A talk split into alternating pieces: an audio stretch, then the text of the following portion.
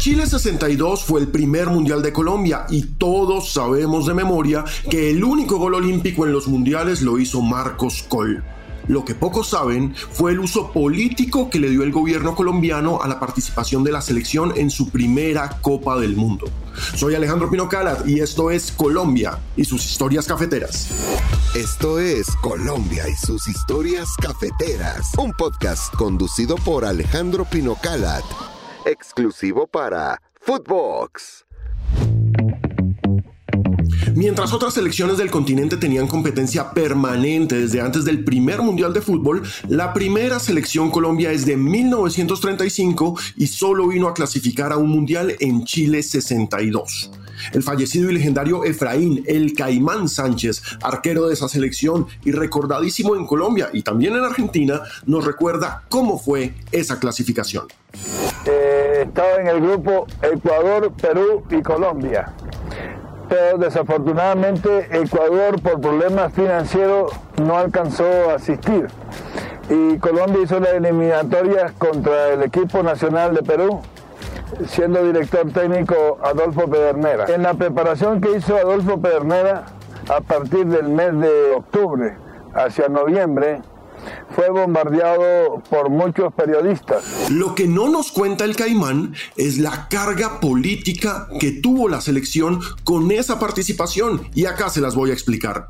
A finales de los 50, mientras en el fútbol colombiano Santa Fe y Millonarios se apropiaban totalmente de los títulos y monopolizaban uno tras otro los campeonatos, en el mundo una sombra roja crecía sin parar, el comunismo.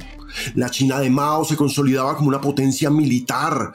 Decían que era incontrolable, decía que tenía dos millones de soldados permanentes, decían que tenían bomba atómica. La Unión Soviética, bajo Nikita Khrushchev, expandía su zona de influencia por Europa y su poder nuclear era el temor de todos los habitantes de Occidente. El botón rojo era un miedo permanente, de las películas a las casas, pero para rematar, un grupo de barbudos y patilludos guerrilleros comunistas había depuesto al dictador Fulgencio Batista en Cuba, creando la primera república comunista en el continente americano, a solo unas cuantas millas de Estados Unidos, y proyectándole al resto de Latinoamérica la imagen de libertadores de la opresión que representaba esa dictadura. En Colombia vivíamos el Frente Nacional, un pacto político para rotarse el poder y acabar con la violencia entre liberales y conservadores, pero para pacificar el país el gobierno estaba dispuesto a todo, incluso a acabar con cualquier idea que no estuviera de acuerdo con ellos. El Partido Comunista Colombiano, una víctima más de la exclusión de ese Frente Nacional, fue acusado de promover la insurgencia campesina y empezaron a circular historias del apoyo de Moscú, del apoyo de Mao a las guerrillas colombianas, así como en el resto del continente circulaban los mismos rumores con sus respectivos movimientos. Los grandes diarios nacionales, El Espectador, El Tiempo, El Colombiano, El País, mantenían una clara política editorial en la que los males del país empezaban y terminaban en el comunismo y en el comunismo nacional e internacional además.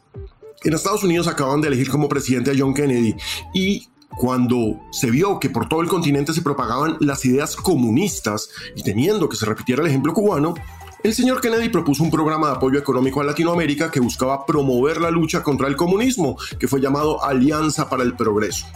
Alberto Lleras era el presidente de Colombia y empezó a ver que el Frente Nacional flaqueaba. Invitó a Kennedy, al presidente de los Estados Unidos, a Colombia para darle legitimidad a su lucha contra el comunismo, pues este parecía crecer cúbicamente entre el estudiantado y difundirse como un virus en los campos. En 1961, un año antes del Mundial de Fútbol, llegaron John F. Kennedy y su esposa Jacqueline a Bogotá. El recibimiento fue apoteósico, el país entero se paralizó por tener al líder mundial de la democracia en su tierra. Todos los hombres suspiraron por Jackie y el estilo de vestir y el peinado de la primera dama norteamericana se tomó la moda femenina nacional. Kennedy dio un gran discurso, defendió la democracia colombiana, defendió la labor del presidente Lleras y como parte del progreso de su alianza inauguró un barrio popular que llevaría su nombre, Ciudad Kennedy. La imagen de Colombia como un país democrático, como un país anticomunista, quedaba proyectada al mundo. Sin embargo, y aquí está nuestra historia, lo que reafirmaría el comunismo como enemigo nacional sería un partido de fútbol. Colombia llegó al Mundial después de eliminar a Perú. Parecía algo absolutamente milagroso, ¿sí? Sin embargo, a la hora de conocerse el grupo en el que jugaría la selección en Chile, todo fue preocupación. Colombia iba a estar en el grupo 1 con sede en Arica porque ellos estaban esperando que clasificara Perú y Arica es frontera entre Chile y Perú y sus rivales serían el bicampeón mundial Uruguay y las potencias comunistas Unión Soviética y Yugoslavia todos los medios se dieron a la tarea de explicarle a la gente que en estos dos países el fútbol era una política de Estado y que los miembros de esas dos selecciones eran oficiales del ejército. Y obviamente todo el mundo se empezó a angustiar, como así los jugadores colombianos jugando contra soldados del ejército comunista, que puede hacer maravilla con boa frente a defensas que han recibido entrenamiento en el ejército, en ese ejército que tiene preocupado al propio Kennedy. No había esperanzas para nada. Y la preocupación aumentó cuando la prensa publicó que la Unión Soviética venía de ganar la Copa Europa, lo que hoy conocemos como Eurocopa, y que su arquero era Lev Yashin, conocido legendariamente como la araña negra y considerado el mejor arquero del mundo. El seleccionado de la Unión Soviética, antes de viajar a Chile, jugó un último partido de preparación en Colombia, en Cali, frente a la América. El hecho causó morbo entre todo el país, en medio del plan anticomunista de Lleras, 22 oficiales soviéticos se encontraban en territorio nacional bajo el permiso del gobierno. Los soviéticos fueron una sensación en Cali, eran los primeros bolcheviques que veía el país y la prensa jugó con titulares entre América contra la Unión Soviética y América contra el comunismo. El caso es que el partido terminó 0-0 y en la tribuna estaba el técnico de la selección Colombia, Adolfo Pedernera. La gente que asistió al partido quedó convencida de que ese equipo no era tan poderoso como se decía, que no era tan temible. Pero al otro día, los diarios nacionales tumbaron el optimismo colombiano al contarnos a todos las declaraciones de Pedernera diciendo que la Unión Soviética jugó de forma cautelosa pues sabía que lo estaban observando e incluso había cambiado los números de sus camisetas para confundir tanto al técnico nacional como al uruguayo los perversos comunistas habían jugado al contraespionaje con el técnico y la prensa, con toda la afición colombiana.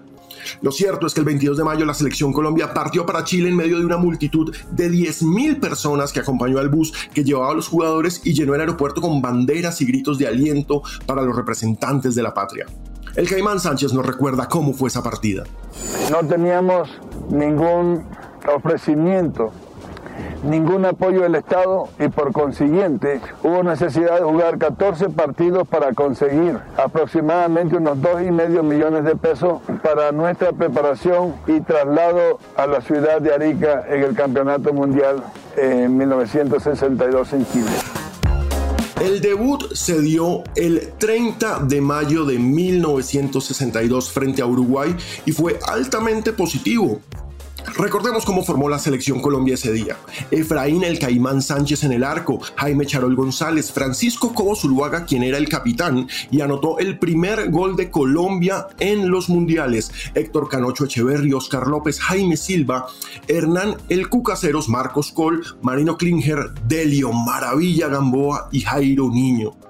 Ese fue el equipo que Pedernera puso. Jairo Niño Arias y Maravilla Gamboa en ataque. Una sensación. Uruguay nos ganó 2 a 1, pero había optimismo. Había posibilidades. Había con qué ir a enfrentar en el segundo partido a la Unión Soviética. El día del partido contra los rusos, el país estaba angustiado. Muchos se fueron a los estadios solo para escuchar con sus compañeros de tribuna de siempre la transmisión del partido de la selección. Después de jugado solo 12 minutos, Colombia ya perdía 3 a 0. Las caras largas abundaban alrededor de los radios, pero de pronto Hernán Cucaseros le hizo un gol a Yashin al minuto 20. La alegría fue inmensa. Se había vulnerado el arco de la araña negra. Poco después, en Arica terminaba el primer tiempo. Dice la leyenda que en el intermedio del partido, después de la charla técnica, Adolfo Pedernera reunió a su equipo y le preguntó a sus hombres si sabían cantar. Los jugadores se miraron asombrados. Algunos dijeron que sí. Pedernera repitió la pregunta con vehemencia y todos respondieron al unísono afirmativamente. Sí, señor, sabemos cantar. Entonces el técnico argentino, la máxima estrella del Dorado, empezó a cantar el himno nacional de Colombia. El resultado del final del juego demostró que el himno funcionó. 4-4 con gol olímpico incluido y todo un país celebrando. Los pitos y las banderas inundaron las calles, los estadios se llenaron no para presenciar los partidos de la fecha que se jugaba ese día, sino para rendirle homenaje a la bandera y a la selección Colombia. Al día siguiente, los diarios no tuvieron otra noticia. El tiempo publicó en primera página, cubriéndolo toda, seis columnas, un simple Colombia 4, Rusia 4. En el espectador el nombre del periódico fue desplazado a mitad de página porque también a seis columnas se tituló Rusia no pudo con Colombia y el colombiano fue más allá titulando Consagración de Colombia. Habíamos vencido a la Unión Soviética, nos habíamos vuelto un adalid del anticomunismo por haber frenado al equipo de Nikita Khrushchev y así lo asumió todo el mundo. Incluso el recién electo presidente Guillermo León Valencia dio una declaración para la historia. Es un triunfo de la democracia sobre el totalitarismo. Espero que la próxima vez triunfe la libertad sobre la esclavitud. Los caricaturistas aludieron a la delgada figura del presidente Lleras diciéndole a un malhumorado Khrushchev, lo siento Nikita, pero ni siquiera en fútbol Rusia podrá con Colombia, o diciéndole, no hay duda de que nuestro sistema es superior, así salió en el espectador.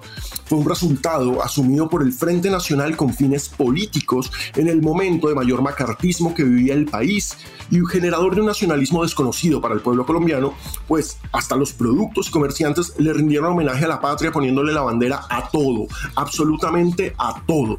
El gobierno nacional anunció la creación de un trofeo llamado Selección Colombia en la Copa del Mundo. Lastimosamente, el esfuerzo contra los soviéticos fue enorme y los jugadores no llegaron bien físicamente para el partido contra Yugoslavia, que se suponía iba a ser más fácil.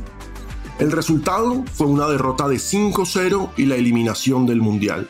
Mike Forero Nogues se burló del presidente electo al titular, fue un triunfo del totalitarismo sobre la democracia en el espectador, pero en últimas eso no importaba. Se había conseguido una hazaña, se había dejado el nombre del país en alto y en Colombia todos creían que se había hecho historia, pues además de quedar mejor en las estadísticas que Suiza y Bulgaria, por ejemplo, y de ser el único equipo que le metió cuatro goles a la araña negra, el único gol olímpico en la historia de los mundiales de fútbol era de un colombiano, Marcos Col. Recordemos a Marquinhos contando su legendaria hazaña. Cuando iban a correr un tiro de esquina, ponían un, un hombre en el primer palo, del lado que se iba a cobrar el tiro de esquina, ¿verdad? Y, cuando yo pongo la pelota en el semicírculo, y yo veo esos tipos con la estatura que tienen y el alto de nosotros era maravilla, Gamboa y no estaba jugando. Ahí vuelvo a hablar de Dios, me iluminó y la voy a tirar a media altura. Cobro, cuando le pego, la tiro casi al nivel del, del, del cuerpo de, y el que está cubriendo el primer palo se la vio encima e hizo, giró, giró. Al regresar a Colombia, Marino Klinger, autor del cuarto gol frente a la Unión Soviética, dio unas declaraciones que fueron recogidas por toda la prensa. Al hacer el gol, me olvidé de todo, incluso de mí mismo. Solo sabía que era Colombia y que había algo inmortal que se llama Colombia. Esa fue nuestra primera historia en los mundiales. La usaron políticamente, pero quedará para siempre en el recuerdo. Nos vemos la próxima semana con más Colombia y sus historias cafeteras. Esto fue Colombia y sus historias cafeteras, un podcast conducido por Alejandro Pinocalat, exclusivo para Footbox.